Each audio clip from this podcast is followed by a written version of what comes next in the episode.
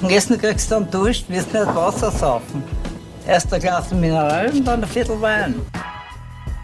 Herzlich willkommen zur 51. Folge Wein für Wein. Mein Name ist Katie. Und mein Name ist Michael. Und wir sind zwei WeinliebhaberInnen. Und jede Woche verkosten wir einen Wein und der eine weiß dabei nie, was die andere mitgebracht hat und umgekehrt. Wir starten also immer mit einer Blindverkostung. So ist es. Michi, weißt du noch, welchen Wein wir letzte Woche verkostet haben? In der Tat weiß ich das. Das war nämlich der Rosenquarz 2021 von der Birgit Braunstein. Hat sehr, sehr viel Spaß gemacht, so viel kann ich verraten. Und der Weg von der Birgit Braunstein, die jetzt doch schon seit über 25 Jahren das macht, was sie macht, ist super spannend gewesen. Also ganz nochmal was irgendwie anderes, finde ich. Und eine ganz interessante Geschichte vom Neusiedlersee aus Purbach. So ist es. Also auf jeden Fall reinhören. Und nachdem ich das letzte Mal einen Wein mitgebracht habe, bist du diese Woche wieder dran. Richtig. Es steht schon was von mir und Es hat eine andere. Farbe als letzte Woche. Richtig. Das ist immer mal ein guter Start. Ja, aber die gleichen Formen machen wir eigentlich nie. Oh, das stimmt nicht. Wir haben das jetzt ein paar Mal gehabt. hallo, hallo. Die gleichen Formen machen wir fast nie. Na gut, also wir haben hier etwas sehr schön strahlend goldgelbes und das ist wirklich einmal ein Goldgelb. So richtig. Finde ich auch. Ja. Das ist ein schönes Goldgelb. Absolut. Nicht, nicht zu intensiv dunkel, sondern wirklich strahlend, hell, schön. Strahlend ist das richtige Yes. Wort dafür. So, und ich schaue mir da im Glas ein bisschen an, was passiert. Und das fließt alles so gar nicht so schnell tatsächlich. So. Passt auch so. also es fließt nicht wahnsinnig schnell. Also ich bin wieder mal bei einer Mittel, Mittel Plus irgendwo. Ja, genau. Ähm, ist Es- jetzt auch nicht unendlich langsam, muss man auch dazu sagen, aber es sind Aber schon sehr dichte nicht aus. Schlieren. Ja. Ja. Absolut. Na gut, ich schaue mal, was die Nase sagt. Please. die, Nase, die Nase lacht sehr Die. Nase lacht jetzt einmal. Aber aus Freude, muss ich dazu Naja, sagen. das, davon gehe ich natürlich aus, wenn ich eine lachende Nase höre. also, schön. Gefällt mir immer, wenn du lachst, wenn ich da was ist. Also wir haben hier, erstens einmal, ich finde sie wunderschön, so ist es einmal gesagt. Wir haben hier einen schönen Mix. Einerseits haben wir so ein bisschen Steinfrucht, fast da, also sehr frisch das Ganze tatsächlich. Ja, Mm, Fast auch so ein bisschen Zitrusnoten dabei tatsächlich. yes, habe ich auch. Spannend. Bin ich bei dir?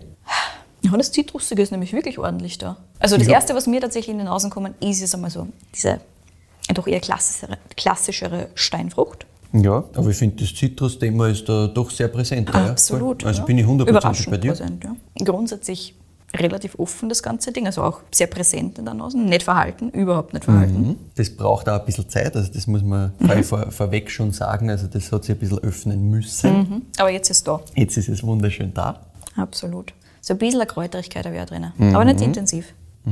Habe ich mir auch so aufgeschrieben. Ja. Ja. Und dann auch noch so ein bisschen was, was ich, was ich ganz gerne mal mit, mit Cola-Nuss betitel, wo ich noch immer nicht weiß, ob es stimmt oder nicht. Okay. Aber so ein bisschen, was fast Steiniges auch und ein bisschen animalisch. Ja, so ein bisschen was Steiniges, aber auch animalisch, ja. Vielleicht ein bisschen, bin ich jetzt nicht so wahnsinnig Aber das ist, wie schon gesagt, das, was Drinnen? ich als, als, als Ich weiß schon, ja, ich weiß schon, was du meinst. Ja, so ein bisschen vielleicht. Was ich auch noch Ja, habe, ist so ein bisschen was, was Rauchiges, aber das geht eher so ein bisschen in diese Richtung. Ja, ich bin da eher bei, bei wirklich Stein eher als Rauch. Na, funktioniert schon. Coole Sache. Mhm. So, ich nehme mal einen Schluck. Ja, klar. Ja, ist schon geil. Mhm. Da habe ich jetzt viel mehr diese Rauchigkeit. Ich finde, am Gaumen ist die ausgeprägter. Gut, ja. Gerade, was du am Schluss hast. Ja, Ich nehme gleich nochmal an, warte mal. bitte, ja. Es kommt schon sehr schön daher, das Ding. Du hast schon einen gewissen Schmelz, du hast schon einen gewissen Ja. Körper. Also, was wir vorher so ein bisschen an der, an der Viskosität gesehen haben, es ist kein leichtes Ding. Es kommt auch nicht leicht daher. Wobei jetzt Alkohol nicht unbedingt schwer ist, sondern Nein, der Körper an einfach- sich genau, ist voluminöser. Es ist einfach stoffig, ja. Mhm, genau. Voll. Und da wirklich mit so ein bisschen am Schmelz, finde ich. Genau, habe ich auch. Also ich habe auch aufgeschrieben, so ein bisschen diese Cremigkeit, ein bisschen Voll. Schmelz. Mhm. Ja. Also insgesamt kommt es sehr, sehr schön daher. Auch wirklich sehr rund, das Ganze. Ja. Und wie schon gesagt, was wir da jetzt wirklich mehr haben, ist diese Rauchigkeit. Auch gerade, was so ein bisschen bleibt an dem ganzen Ding. Ja. Ähm, und diese, diese gelbe Frucht quasi, also dieses, dieses Steinfruchtthema, haben wir da schon auch. Aber das ist eher am Anfang als am Schluss, meiner Meinung nach. Wir haben auch definitiv Säure, ist jetzt nicht super intensiv, aber doch da. Und generell so ein bisschen, also ich hätte wieder Holzeinfluss geschätzt in irgendeiner Form. Muss fast haben, weil ansonsten Bisschen, ist ja. ja. Eben alleine wegen dem Schmelz und auch wegen dem, was mir jetzt so ein bisschen bleibt, ganz am Schluss. Ja, was da hinten bleibt, diese Würze. Mhm, ja. was, was für mich noch ein bisschen da ist, ist in der Mitte, für mich geht das Ganze ähm, Gelbfruchtige fast in eine eher exotische Richtung. Hm. Das finde ich in der Nase, bin ich eher bei der bei Gelbfruchtig. Ja. Klassisch, also bin ich eher bei der Steinfrucht auch, wie du, wie du richtig gesagt hast. Das ist für mich auch eher wieder in diese Steinfruchtrichtung. Hm. Am Gaumen selber bin ich, bin ich eher in der Exotik fast. Ja. Also da bin ich eher in Richtung so, ja, weiß nicht, vielleicht so ein bisschen eine Ananas-Geschichte oder sowas in die Richtung. Aber sie also auch gelb, definitiv, mhm. ganz klar. Aber finde es eher ein bisschen in die exotischere Richtung gehend. Das ist spannend. Was ich so ein bisschen ähm, noch habe, sowohl in der Nase als auch am Gaumen, ist irgendwie so ein bisschen diese, diese Frische, die so diese Sternfrucht mitbringt. Weißt du, was ich meine? Mhm. Ja, voll. Ja. Und in der Nase mit mehr Luft wird es tatsächlich auch immer intensiver, das ganze Ding. Ja, ja, also das ist schon, das ist jetzt richtig schön gerade. Ja. Aber für mich ist diese Exotik in der Mitte am Gaumen weit intensiver als jetzt in der Nase. In der Nase bin ich echt eher bei dieser klassischen ja. gelben Steinfrucht. Ja. ja. genau. Und halt so ein bisschen, du spürst ein bisschen am Gaumen ein bisschen Struktur leicht. Schön. Absolut. Und Säure bin ich bei dir, also nicht, nicht überbordend, nicht überbordend mhm. ist schon präsent, gibt dem schon den Zug. Vor allem bei dem, bei dem runden, cremigen, was du davor das. da ist, mhm. brauchst du das. Ja, genau. Also das ist schon ordentlich was da. Ja, voll. Ja, das mhm. balanciert schön aus, finde ich. Ja. Auch diese Exotik in der Mitte gebe ich da definitiv. Mhm. Aber eher so Richtung Papaya oder was in mhm. Richtung. Ich finde es gar Gerne, nicht so ananasig. Ja, ja. Ich finde halt, also ich finde es dumpfer von der, von der Exotik her, als jetzt dieses super scharfe Ananas. Nein, gar nicht. Das, ich finde auch nicht, das ist nicht die, die klassisch frische Ananas, sondern mir erinnert es halt eher wieder an sowas wie irgend so äh, ein bisschen eine eingelegte Ananas, ja, die ein genau. bisschen in so einem das Soft war. liegt oder sowas. Das, mhm. das ist für mich eher. Ja, also an das Ananas denke mhm. Weil, weil so eine frische Ananas, du hast recht, es gibt ein bisschen so eine Schärfe mit ja, und genau. so. Und, und da gibt es auch Weine, die genau das haben. Voll, das aber das ist, finde ich nicht. Nein, für mich ist es auch eher so ein bisschen eine, ja, dumpfere Exotik, finde ich, ist ganz ja. schön, aber das ist ein sehr schwer, schwer zu fassender Begriff ist, muss man auch sagen. Also, But it's the feeling. Ja, ja, ich, ich, ich, verstehe, was du meinst, weil wenn man das am Gaumen hat, glaube ich, versteht man es. Mhm. Als Zuhörer vielleicht ist es nicht ganz einfach, aber mir ist es halt einfach kosten. Ne? So ist, es. so ist es generell bei allen Weinen, die wir da haben. Einfach ja, einmal schauen. Voll. Wenn es noch was klingt, was interessant ist für euch, geht es auch passt schon. Klar. Es hat irgend, irgendeinen Ton in der Nase, den ich nicht hundertprozentig definieren kann.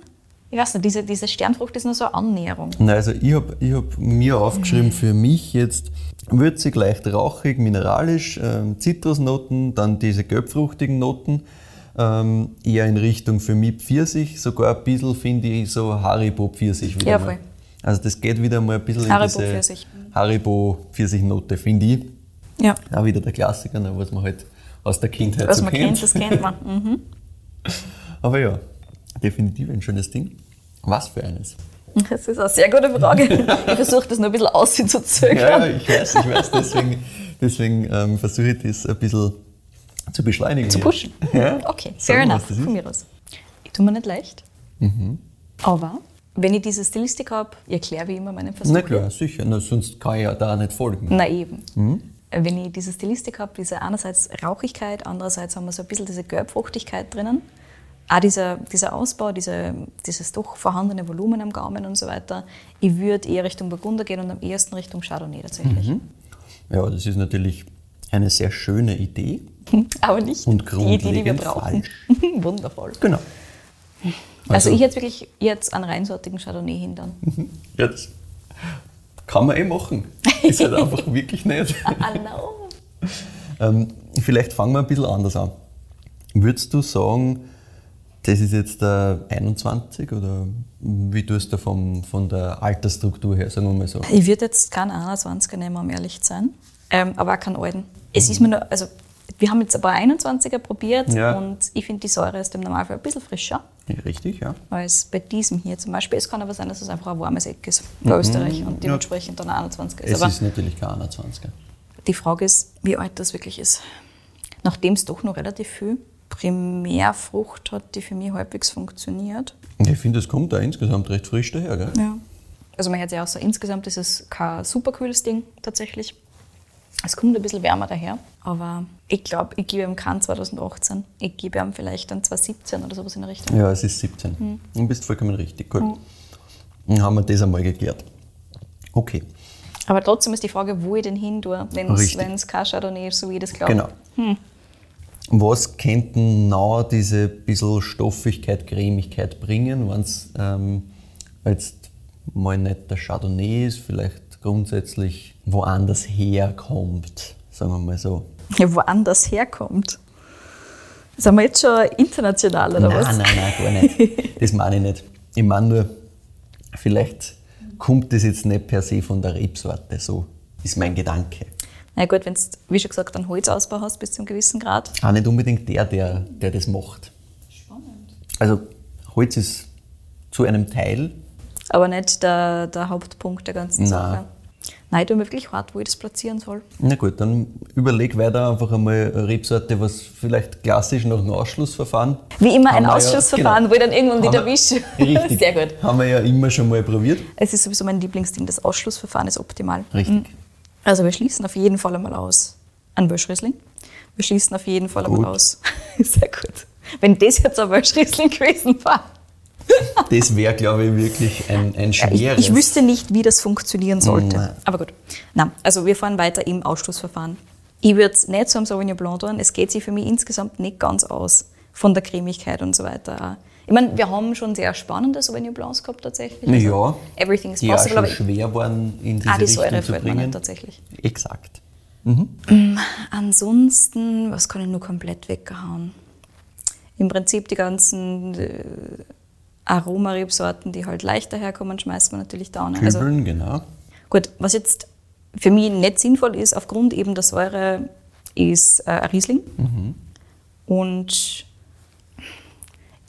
ich, tat mir auch sehr schwer, dass ich da jetzt einen, einen grünen Veltliner eine interpretiere. Falls das einer ist, finde ich das sehr spannend gemacht. Das ist einer. Wirklich. Wer, wer? Wo kann ich das kaufen? Das kannst du kaufen, auf das kommen wir gleich noch. Ähm, das ist ein grüner Veltliner. Echt 2017. reinsortiger grüner Veltliner. Also das ist dann ein sehr guter grüner Veltliner. Ja, ja, das ist schon schön gemacht, keine Frage. Das ist 2017 und zwar aus dem Kremstal. Wirklich. Sehr gut. Sind wir jetzt Philipp. wieder im Kremstal gelandet? Philipp Bründelmeier. Wirklich Philipp Bründelmeier. Philipp Bründelmeier, Ried Moosburgerin 2017. Wirklich? Ja, Nein, auf das hätte ich das nicht da. Das ist wirklich ein grüner Veltliner, der lässt sich, lässt sich auch schon. schön, gell? Mhm. Da an dieser Stelle gleich zu Beginn, ich habe einen Tipp bekommen. Shoutout. ein anderer Shoutout. Philipp. Nein, an den lieben, nein. Oh. Nein, nein, nein. Okay. Ein Shoutout an den lieben Frank, der gesagt hat, Herst, ähm, trinkt einmal wieder was Leibendes, was preis-leistungstechnisch ein Hammer ist Und was ein bisschen klassischer veranlagt ist. und ein bisschen klassischer veranlagt ist, auch das, ja. Und hat gesagt, schaut einmal ins Kremstal. Und ich sage, ja, wir schauen ins Kremstal, aber wir schauen eigentlich auch ins Kamptal. wir sind beim Weingut Josef und Philipp Bründelmeier und es ist so, der Philipp Bründelmeier, der heute den Betrieb führt, der Josef ist sein Papa, ähm, der hilft auch noch viel mit, auf das kommen wir gleich dann noch. Die Bründelmeiers sind aus Grunddorf im Kamptal. Das heißt, eigentlich sind wir im Kamptal, aber es ist so das letzte Zipfel Kamptal, ganz im Südwesten quasi, und der Wein kommt aber aus dem Kremstal. Ja?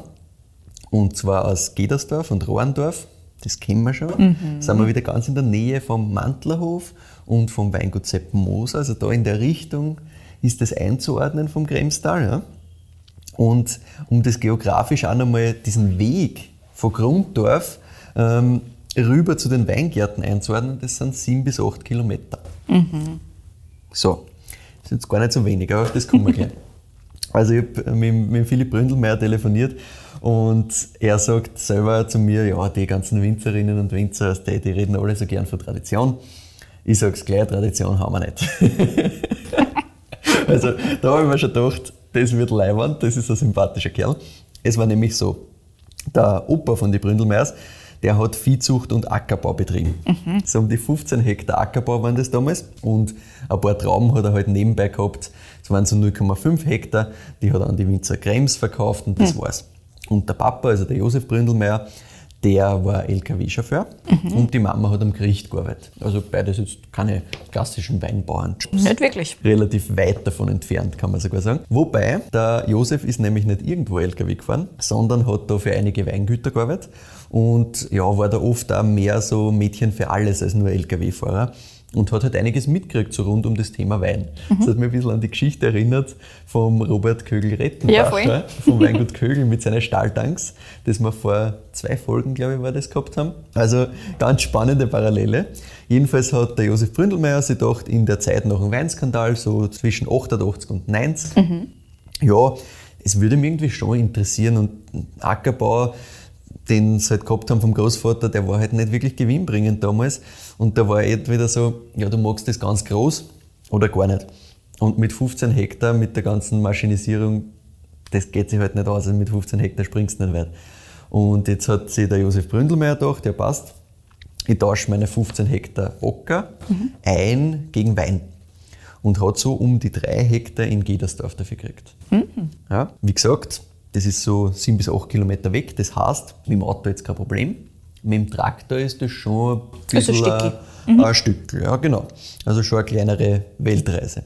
Die Weingärten, die er gekriegt hat, das waren jetzt natürlich nicht die einfach bewirtschaftbaren Flächen, die jetzt irgendwo. Naja, klar, ähm, die gibt halt auch keiner her. Genau, ne, die gibt keiner her, sondern das waren halt die Sachen. Terrassenlagen, alles komplett gestickelt, also wirklich unterschiedlichste Lagen. Alles, was die Weinbauern damals halt nicht haben, haben wollen. Und das war einer halt zu hocken, haben sie gesagt, ja passt, wir wollen lieber die großflächigen Sachen in der Ebene, wo wir eben auch, sind 90 da, mit Maschinen dann jetzt durchfahren können. Super, das ist viel einfacher, da brauchen wir nichts hackeln, unter Anführungszeichen, äh, leichter zumindest. Das wollen wir nicht. Damals hat natürlich keiner gewusst, was das für ein Klick sein wird äh, für den Josef Bründelwein und für den Philipp heute. Aber das sind heute halt Teile von den Lagen, die als erste Lagen zertifiziert sind. Mhm, Sprich, Sie haben von den ganzen ersten Lagen da in dem Gebiet überall so ein bisschen was. Also Gebling, Vordernberg, Steingraben oder eben die Moosburgerin. Mhm. Und das ist natürlich, ist halt saugeil. Yes. Heute saugeil, damals war es halt schon schwierig. Ja, der Josef Bründelmeier ist ganz vom alten Schlag, wie der Philipp mir erzählt hat. Also die Weine sind angefüllt worden ohne ein gescheites Etikett, keine Visitenkarten, keine Website, kein gar nichts. Haben Sie es überhaupt selber abgefüllt? Ja, für Liter Ware. Ah, ja. Nicht irgendwo im Handel verkauft, sondern okay. einfach selber. Und nachdem der Josef Bründelmeier Jäger war, hm? hat er halt viel Leute kennt. Naja. Viel Connections gehabt. Geht gut. Zum Beispiel nach Oberösterreich. Und da hat er halt Leute kennt bei der Recker und Leute bei der Föstalpine. Und dort da hat er seinen Wein, seinen Wein verkauft. Und das war eigentlich immer so, dass er es geschafft hat, dass er zu Weihnachten eigentlich alles verkauft hat. Sportlich der Mann. Gell? Und da habe ich auch gesagt, also das ist jetzt da, ich meine, drei Hektar, aber trotzdem. Na trotzdem ohne kriegt das einmal alles an. Selber. ja, also der, der, Papa hat aufgestockt dann bis auf 12 Hektar. Wow. Alles One-Man-Show. Und die Mama hat bis 2008 nach dem Gericht gearbeitet. Erst dann hat sie am Weinbaubetrieb mitgemacht. Wow, hey. Also der Papa hat wirklich gesagt, der passt von LKW-Fahrer, wo er halt da viel mitgearbeitet hat und viel mhm. gesehen hat in die Weingüter, zu die drei Hektar, die er sich ertauscht hat quasi, zu dann äh, zwölf Hektar, alles One-Man-Show, durchgezogen und Verkauf hat er auch noch selber gemacht. Unfassbar. Ja. Also da sieht, man, aber da sieht man schon, woher die Energie kommt. Mhm. Und der Philipp Bründelmeier selber, der hat zuerst einmal klassisch, das haben wir auch gerade in der Folge letzte Woche gehört, nicht 100% gewusst, ob ich jetzt Weinbau machen will. Und die Eltern wollten ihn eigentlich ähm, nach Klosterneuburg schicken, in die Weinbauschule. Mhm. Da spielt man, glaube ich, auch ein bisschen so, dass halt das im Papa sein kleiner Traum war, so yes. quasi, und das schon weitergeben Dass der Bruder das machen kann, was genau. er nicht gemacht hat damals. So ein mhm. bisschen, ja.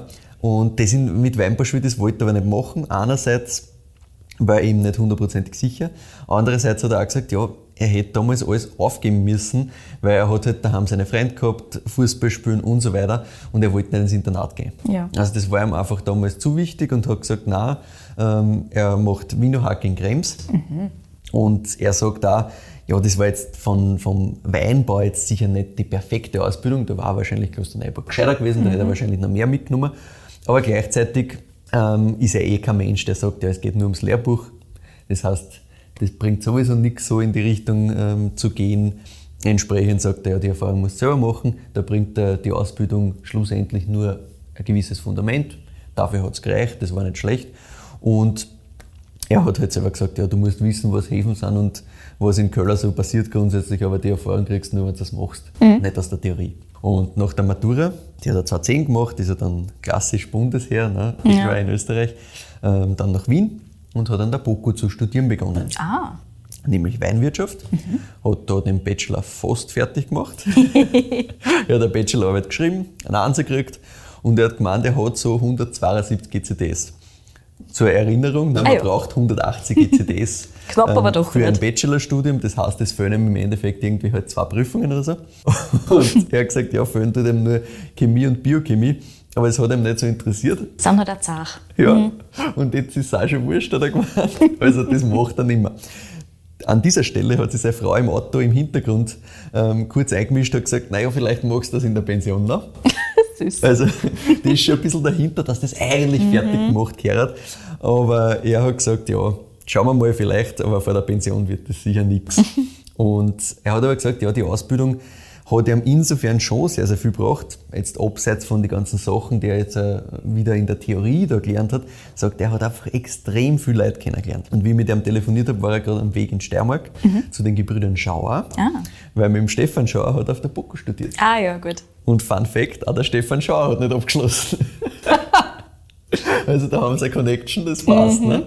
Ja, während ähm, der Zeit an der BOKU hat er dann schon daheim natürlich viel mitgearbeitet und hat dann 2013 seinen ersten Wein gemacht, einen Neuburger. Und mit dem ist er gleich einmal Landessieger geworden. Ein Neuburger. Mhm. Spannend. Neuburger Kremstal 2013, erster Wein aus dem Nix, Landessieger. Not bad. Und da hat er gesagt, das war so die Motivation, also was aus dieser Euphorie rausgekommen ist, das war schon so, passt, ich will das Vollgas machen. Ja. Also da war für ihn der letzte Funken Zweifel quasi weg, weil er gesagt hat, okay, offensichtlich habe ich da schon irgendwo ein Talent und irgendwie ein Gespür dafür. Eh klar. Wenn Also du Landessieger wirst mit einem Wein und das ist der allererste, Ja. da hast du einfach Genau. einmal einen Push. Genau. Und da hast du halt einfach dann das Gefühl, okay, das ist schon richtig, was ich da mache. Ja. Und er hat dann halt gleich daheim angefangen, hat dann 2015 auch gleich alles übernommen, also nur zwei Jahre Mhm. Richtig später. schnell, ja. Und ich habe natürlich auch gefragt, ob, ob er irgendwo Praktika gemacht hat, ob er irgendwo Auslandserfahrung und so gemacht hat. Und er hat gesagt, nein, das hat er eigentlich nicht. Das bereut er ein bisschen, Mhm. nicht groß jetzt wegen am Know-how, sondern eher eben wegen Lebenserfahrungsthema, weil er Ja, ist gesagt, ja, so ein Jahr in Südafrika oder Neuseeland, Ja, ist natürlich geil. Alleine schon von der Experience her. Genau, also er hat auch von der gesagt, allein wegen Erfahrung und Lifestyle hätte er es gern gemacht. Aber dadurch, dass das halt von Anfang an so gerannt ist und er dann gleich daheim so drinnen war, Ja. wäre das eigentlich nicht mehr wirklich gegangen. Ja? Also er, er wollte dann auch nicht mehr weg, weil es war halt irgendwie so, wow, das geht jetzt, da müssen wir jetzt ja, dranbleiben. gerade wenn du die Energie hast, Ja. anstatt dass du es irgendwo anders einsteckst, Richtig, machst du ja. daheim einfach Also ich glaube, es ist leichter, dass du sowas machst, wenn du dann noch nicht hundertprozentig sicher bist, wohin und wie. Voll. Und er hat irgendwie, glaube ich, den Push gekriegt durch das, dass er gewusst hat, das ist und da will er jetzt durchziehen. Und man muss halt auch dazu sagen, der Josef Bründelmeier war da so 62, 63, also der hackelt heute auch noch voll rein. Naja. Ähm, was ihm halt angeschafft wird, sagt der Philipp auch liebevoll.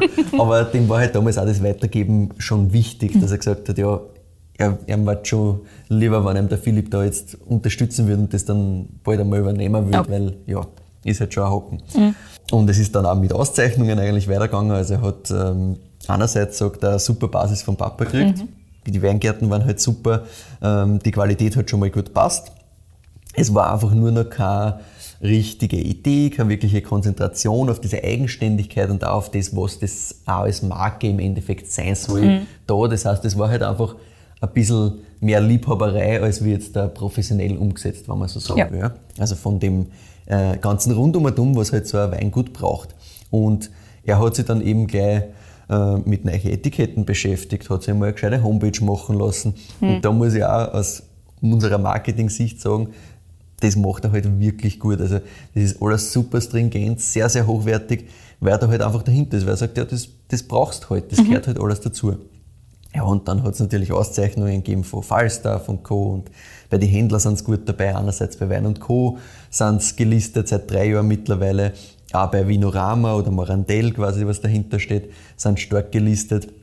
Also im Endeffekt sagt er, ja, da haben sie einfach einen riesen Glück gehabt, dass das alles funktioniert hat. Und für ihn auch einfach eine Wertschätzung, dass diese großen Player quasi im Vertrieb da ähm, auf sie setzen. Und ein ganz wichtiger Grundsatz für ihn, er sagt selber, er möchte Weine machen, wo wirklich das Preis-Leistungs-Verhältnis noch stimmt. Und er sagt, er will immer einen Wein haben, den man auch um 7 bis 8 Euro ab Hof wirklich als Einstieg äh, kaufen kann. Und der muss passen, der muss sitzen, der muss super sein. Und die Riedenweine gingen bei einer dann echt nicht weiter auf als irgendwelche 20, 22 Euro. Ja. Und er hat gesagt, das soll auch so bleiben. Das ist ihm einfach wichtig, dass du sagst, ja passt, er will nicht jetzt sagen, ja passt, ich kann mehr verlangen, weil jetzt bin ich größer und das funktioniert so gut.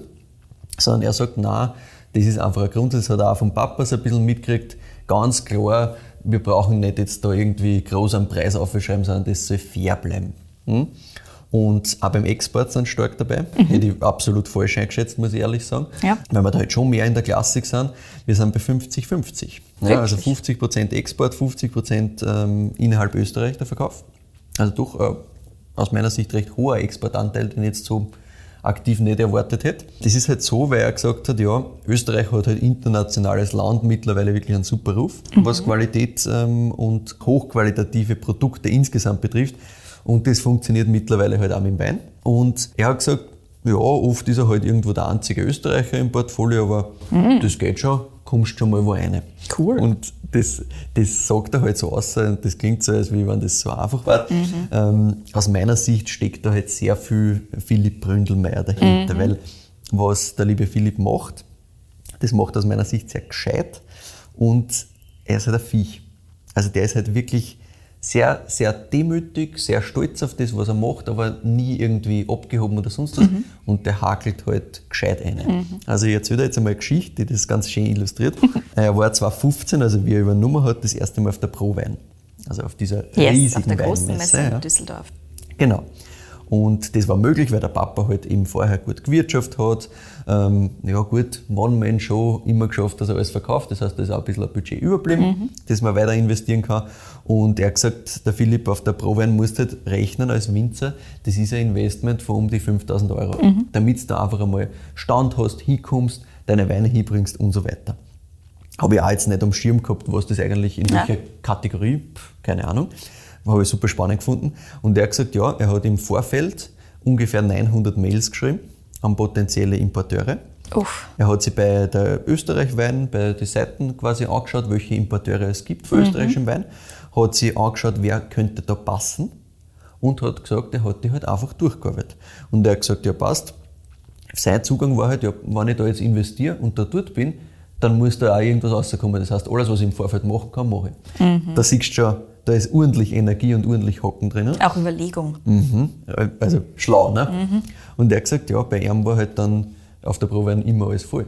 Also das war bummvoll. Ja. Und er hat gesagt, direkt dort hat er mit fünf bis sechs Händlern größere Deals fixieren können. Gut, und damit hast du die 5000 Euro nicht nur erinnern, sondern. Richtig, ne? und das ist halt so, diese Energie, mit der geht er da rein, auch mit einer gewissen äh, Selbstverständlichkeit, dass das halt nur funktioniert, wenn du da auch gescheit reinhackelst. Und das finde ich, find ich wirklich beeindruckend. Mhm. Also, dass du wirklich so durchziehst, super. Und er sagt, ja, es ist dann halt Händler um Händler dazugekommen, weil natürlich auch die Qualität stimmt, ne? sonst ging es auch nicht. Ähm, zum Beispiel auch ein Händler aus UK, Flint Wines, wo er sagt, ja, da ist der einzige Österreicher wieder mhm. mal drinnen. Der hat sonst nur Burgunder, mhm. aber seit er dort drin ist, verkauft er halt seine Weine einfach mit. Ist das witzig? Weil der quasi, also den hat er irgendwie, ähm, ist der halt dazugekommen. Mhm. Und ähm, der verkauft jetzt seine Weine eben in der, in der Spitzengastro in London. Und ist halt geil. Halt, genau, ist geil. und der Philipp Bründelmeier sagt halt, ja, mit seinem Preis-Leistungs-Verhältnis ist es halt für die Sommeliers, für die Einkäufer dort in der Gastro relativ einfach, dass sie sagen, das nehmen wir mal mit, das schauen wir sich an. Ja. Qualität stimmt, taugt einer, finden sie interessant, perfekt. Und da geht das super mit. Also sehr, sehr spannend. Ne? Wie viele Hektar hat er jetzt aktuell? Schon drauf. Mhm, sehr gut. Und zwar, mein Satz da steht, für mehr Export braucht es natürlich auch mehr Fläche. Genau. Wir sind bei 30 Hektar mittlerweile. Ah ja, das war auch meine Überlegung. Du kannst genau. nicht das ganze schon, Ding machen. Das mit kannst du nicht mit 12 Hektar genau. machen, richtig. Schon einiges an Fläche. Größer will aber auch nicht werden. Also, mhm.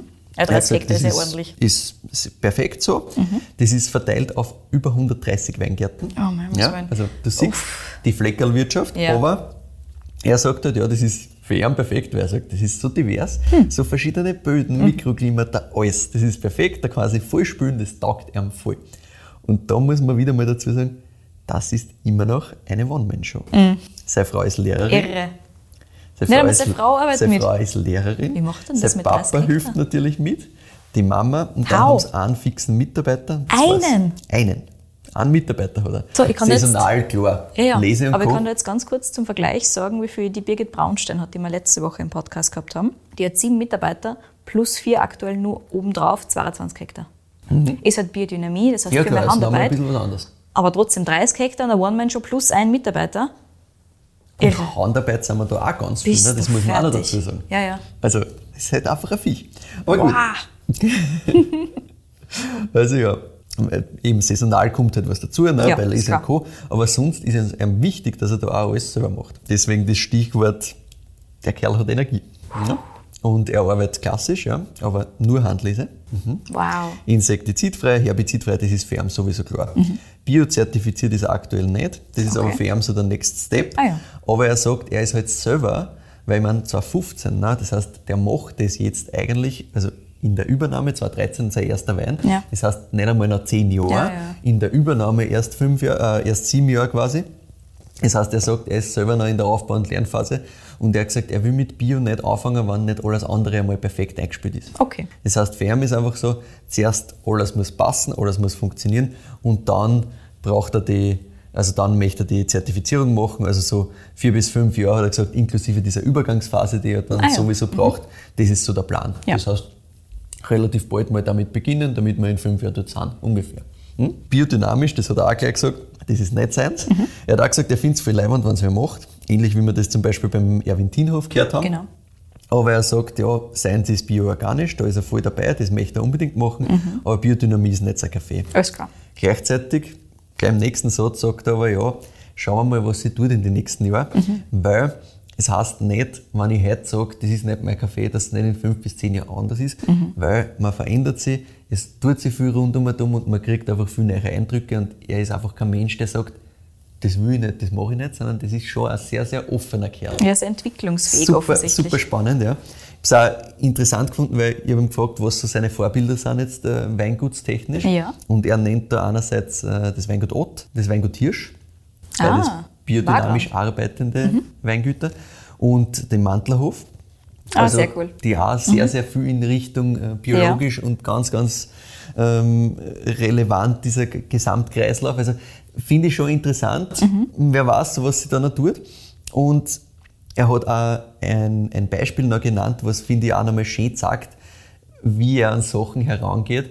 Weil zuerst habe ich mir gedacht, ja, okay, ähm, bei den Praktika nirgends außerhalb, wie, wie halten sie das Know-how und wie halten sie das, was überall passiert, einer, wenn er selber nirgends anders war. Weil oft hört man halt dann, ja, die Einflüsse kommen von dort, von da. Und er sagt, nein, er hat ähm, schon früher, wie er noch jünger war, eine Regel gemacht daheim, nämlich nach 18 Uhr wird kein eigener Wein mehr getrunken. Ah, sehr gut. Ja. Und habe ich natürlich super spannend gefunden. Er hat gesagt, am Anfang hat die Mama gesagt, naja, was kaufst du denn da immer so teuer, immer einen Wein ein von irgendwo? Trinkst nicht den guten Wein, den wir haben, der ist doch auch gut und was weiß ich. Und er hat gesagt, nein, er hat schon in der, in der Studienzeit wirklich damit angefangen und mittlerweile taugt ihnen äh, das auch daheim, also das taugt der ganzen Family mittlerweile auch. Und das geht wirklich, sagt er, von Orange Wein über ganz klassisch alles. Also ganze cool. Weinwelt, Ja. äh, weltweit, da gibt es kein, das trinkt man nicht, sondern da wird alles verkostet. Optimal. Ganz, ganz wichtig. Und das ist halt, ähm, in Österreich gibt es doch noch einige, würde ich einmal behaupten, die das, ohne jetzt wertend sein zu wollen, weil ich glaube, das geht einfach sehr schnell, da einfach halt schon sehr betriebsblind sind und nicht so viel von außerhalb sich vielleicht anschauen. Definitiv, es Das- geht auch leicht. Ne? Du probierst deine eigenen Weine, du schaust mal, wie läuft es da und du verlierst irgendwie alles andere so ein bisschen aus dem Blick. Voll. Ich sag, also, ich glaube, das ist, du musst dich auch ein bisschen dazu zwingen, dass du wirklich da sicher. draußen die Sachen reinholst, weil das ist halt einfach ein Hocken. Ja, ganz genau. Also, Dass du mal alles vom findest und Faktor, anschaust, wo bestelle ich das, wo Ja. kriege ich das her, was. Du musst dich halt damit beschäftigen. Mhm. Und abgesehen vom Faktor Geld, dass du jetzt sagst, ja, jetzt blase ich da Kohle aus, damit ich mir Weine von draußen reinhole, die ich verkoste, wenn ich selber eh was Gutes habe. Ja. So quasi. Der hat gesagt, auf die Familienfeiern war das halt so ein Thema, dass das eine Zeit lang immer, nein, jetzt gib uns halt einmal was von dir und so. Ah ja. Und er hat gesagt, ja, klar, wir können später auch was von mir trinken, aber grundsätzlich schaut sich alles an, beschäftigt euch mit allen. Also super Cool. spannend, habe ich echt cool gefunden. Und jetzt kommen wir endlich einmal zum Wein. Ja, bitte. Also, der Grüne Veltliner Ried Moosburgerin, das Jahr 2017. Also die Ried Moosburgerin ist insgesamt knappe 5 Hektar groß, liegt in Gedersdorf, nach Süd-Südwest ausgerichtete Terrassenlage und ungefähr 1,5 Hektar davon gehören dem Philipp Bründelmeier, nämlich auch wirklich Eigentum, also schon recht nice. Der Name Moosburgerin kommt übrigens leider nicht von einer leibenden alten Winzerin. Schade. Ja, voll. Ich hätte auch, ich hätte es auch so leibend gefunden. sondern vom Stift Moosburg aus Bayern. Dem hat die Lage früher gehört. Und in Österreich hat man das halt ein bisschen vermenschlicht, die Lagenbezeichnung, und hat die Moosburgerin draus gemacht. Okay, gut. In meinem Kopf ist nur immer eine. Winzerin. Ja, ich finde auch, das kann man schon, das kann man schon so pushen. Voll. Und bekannt gemacht hat die Moosburgerin als Riede eigentlich der Walter Buchecker. Der war eine ganz große Persönlichkeit im Kremstal, haben wir auch in äh, der Folge mit dem Charlie Roll kurz gehört, der dort einmal gearbeitet hat. Und auch der Mantlerhof hat einen grünen Veltliner von der Ried Moosburgerin übrigens. Wirklich? Yes. Ah. Ja, wir haben da Lössböden. Mhm. Also da kommt auch ein bisschen dieses Stoffige daher. Yes. Ne? Aber nur so 30, 40 Zentimeter. Darunter kommt dann Kalkkonglomerat. Also wieder Ablagerungen von der Urtreisen. Auch das haben wir schon mal gehört, ganz am Anfang in Folge Nummer 2, glaube ich, war das damals.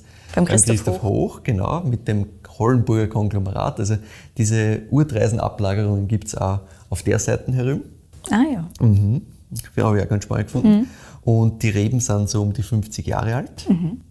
Ganz wenig Ertrag, also eh perfekt für einen hochqualitativen Lagenwein. Die Trauben werden handgelesen natürlich. Sind so Mitte Oktober jetzt 2017 gelesen worden. In der Früh gleich, dann wird nicht gerebelt, nur angequetscht. 24 Stunden Maische, dann abpresst. Und dann kommt ein Drittel ins große 500 Liter Holzfass vom Stockinger. Und zwei Drittel vergären im Stahltank. Bleiben dann auch bis zur Füllung.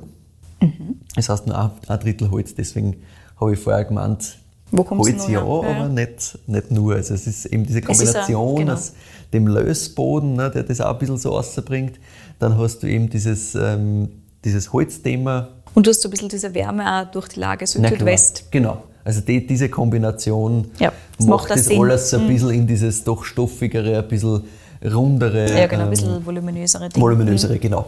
Also hat mich jetzt nicht wahnsinnig gewundert, dass du da irgendwo in Richtung Chardonnay gegangen bist. Weil Nice. Also wie schon gesagt, auch wenn ich den jetzt nur mal blind hingestellt kriege, Ja. dann darf wieder das Gleiche sagen. Ja, ja. Was eh ist auch vollkommen, vollkommen okay für ein, ein Kompliment ist, wenn Voll. nichts anderes. Und dann äh, nach einem Jahr wird gefüllt, Knochen trocken. Auch das ganz wichtig. Äh, das ist generell im Philipp super wichtig, weil er sagt, bei ihm hat kein Wein mehr als 1 Gramm Restzucker. Das gibt es bei ihm nicht, das will er auch nicht.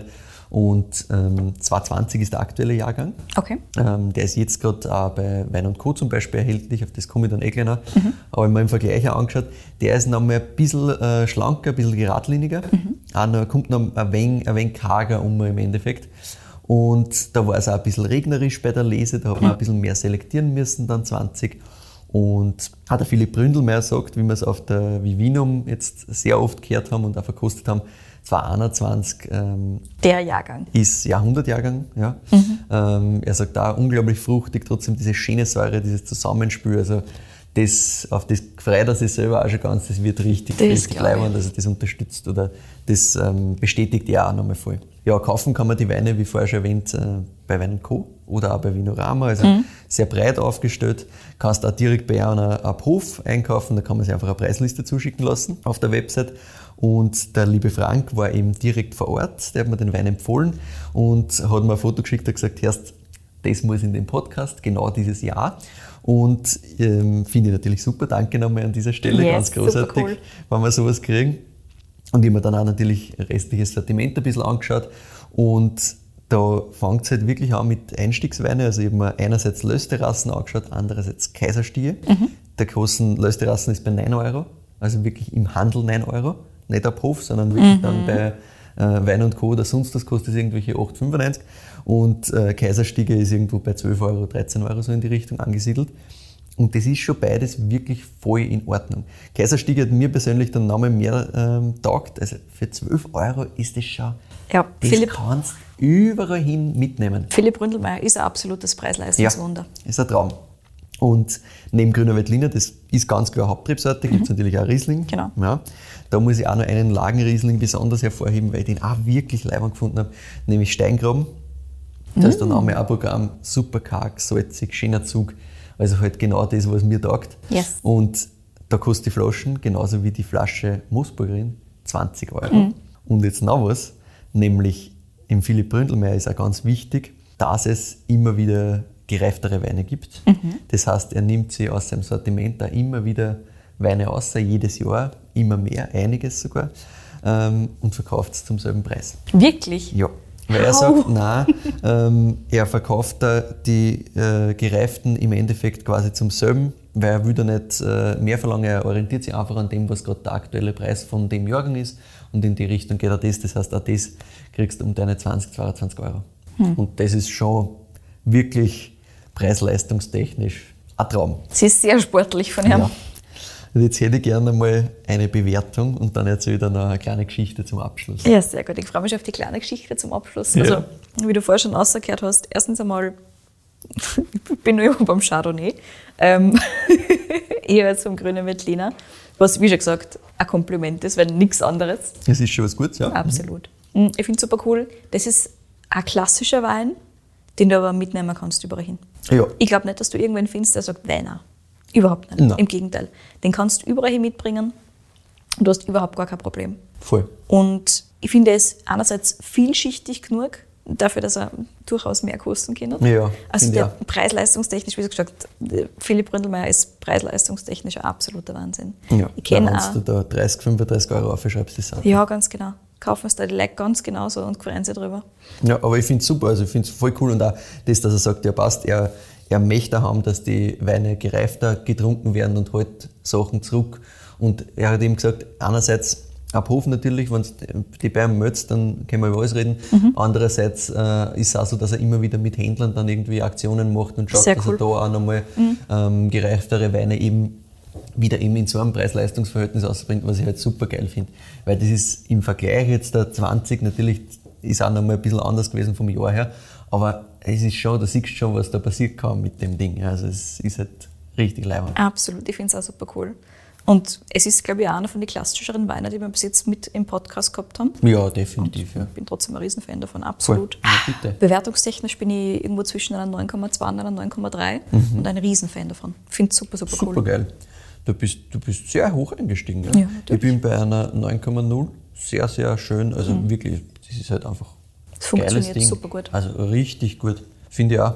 Also sehr, sehr schön. Und ich meine, wie gesagt, Preis-Leistung. Absoluter Sofort Wahnsinn. einkaufen. Yes, so ist es. Was ich auf jeden Fall auch machen werde. Ich werde 21, da glaube ich einiges einkaufen. Es ist mit Sicherheit eine gute Idee. ja, ja.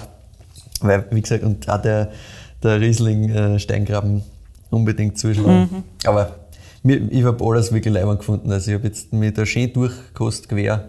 Super geil.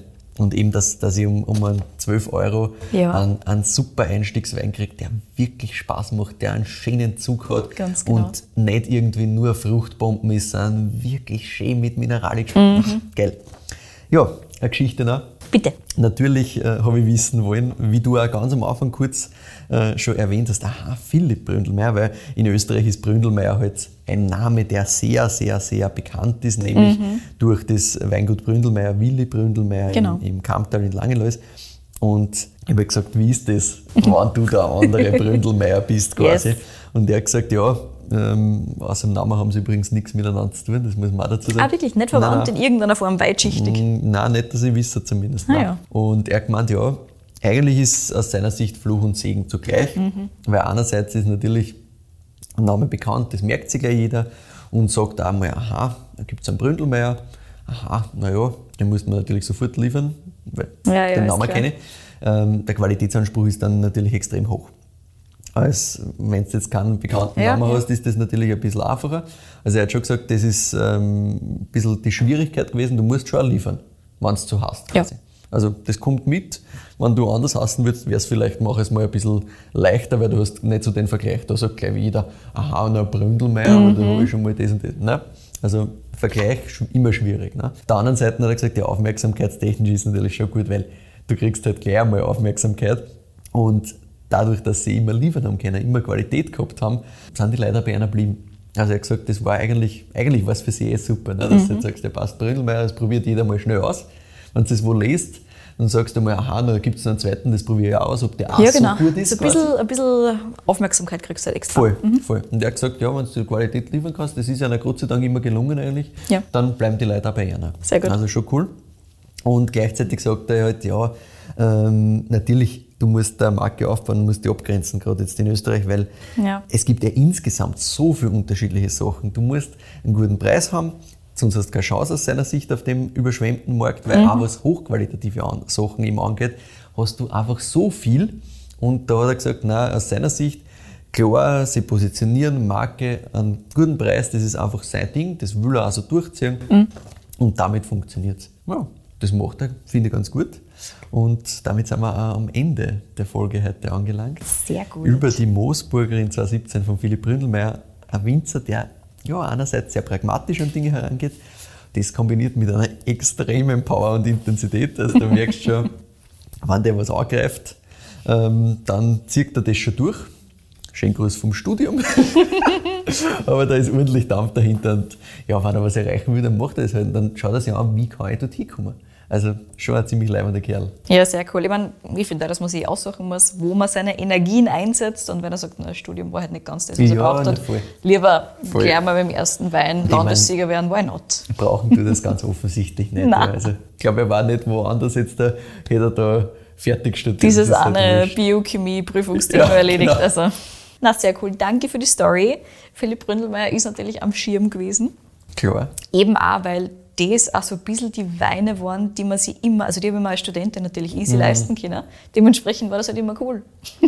Voll. Ja, das ist halt für Einstieg wirklich super. Absolut. Echt gut. Und ich finde es natürlich auch cool zu wissen, jetzt, dass er 2015 angefangen hat, weil ich mir nicht ganz ja, sicher war, wo dieser Übergang war, Richtung Philipp Bründelmeier. Ja. Ich glaube, mir ist das erste Mal untergekommen 2016 oder 2017 wahrscheinlich. Mhm. Aber sehr cool. Danke für die Story. Danke für den Wein. Großer, großer Fan davon. Sehr gut. Ja, und damit sind wir am Ende unserer Folge angelangt, hätte ich gesagt. Und ähm, ja, wir sagen vielen Dank fürs Zuhören. Wir freuen uns natürlich immer über Feedback oder auch über Weinvorschläge, so wie diesen hier heute. Mhm. Schickt uns gerne mehr davon entweder an kedi.weinfürwein.at oder michael.weinfürwein.at per E-Mail. Achtung, die Weintipps bitte nicht an uns beide gleichzeitig senden, sonst ist es ja keine Überraschung mehr. Folgt uns auch gerne auf Spotify oder Apple Podcasts. Wir freuen uns sehr über Bewertungen auf den beiden Plattformen. Auf Instagram findet ihr uns unter Wein für Wein. Äh, dort und auf unserer Webseite weinfürwein.at bereiten wir euch immer so ein bisschen die Zusammenfassungen der aktuellen Folgen und der aktuellen Episoden auf, inklusive Verkostungsnotizen und Co. Schaut's vorbei. Dann sagen wir nochmal Danke fürs Zuhören und bis zum nächsten Mal.